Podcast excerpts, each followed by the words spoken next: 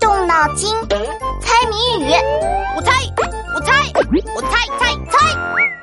王静静，你有夜晚出门探险过吗？没有啊，我晚上九点就得上床睡觉了。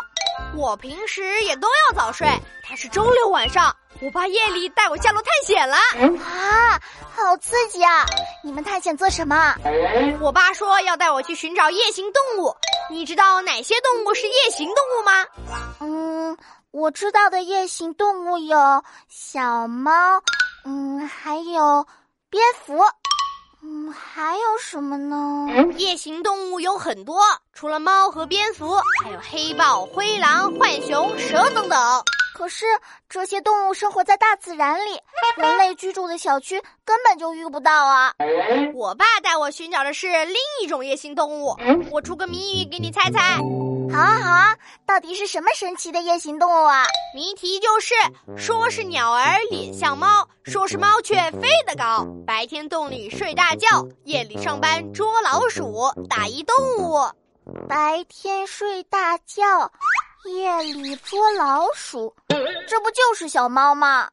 题目要听仔细啦，它只是脸长得像猫，其实是鸟。嗯，我被你传染了，都没有认真听题目。明明是你自己不认真的，还怪我。长得像猫的鸟类，也是夜行动物，会捉老鼠。哼，这很简单呀，谜底就是猫头鹰。对啊，就是猫头鹰。我爸说他在小区的后门一个树洞里看见过一只猫头鹰，那边平常没什么人经过，猫头鹰可能就在那里安家了，所以夜里带我去观察。那你们看到猫头鹰了吗？看皎洁的月光下，真的有一只猫头鹰站在树洞口，灵活的转动脑袋。老爸说，因为猫头鹰的眼珠子不能转动，所以看东西只能转动脑袋，它能轻松的把脑袋转到背后去呢。哇！好神奇啊！我好羡慕你啊！那你们还有看到什么其他的夜行动物吗？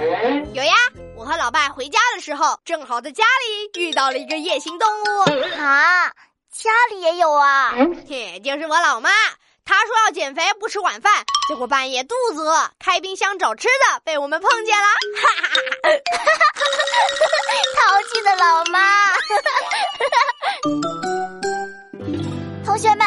别走开，翻开我的谜语小本本，考考你：墙上的万兽之王，打一动物，把你的答案写在留言区哦。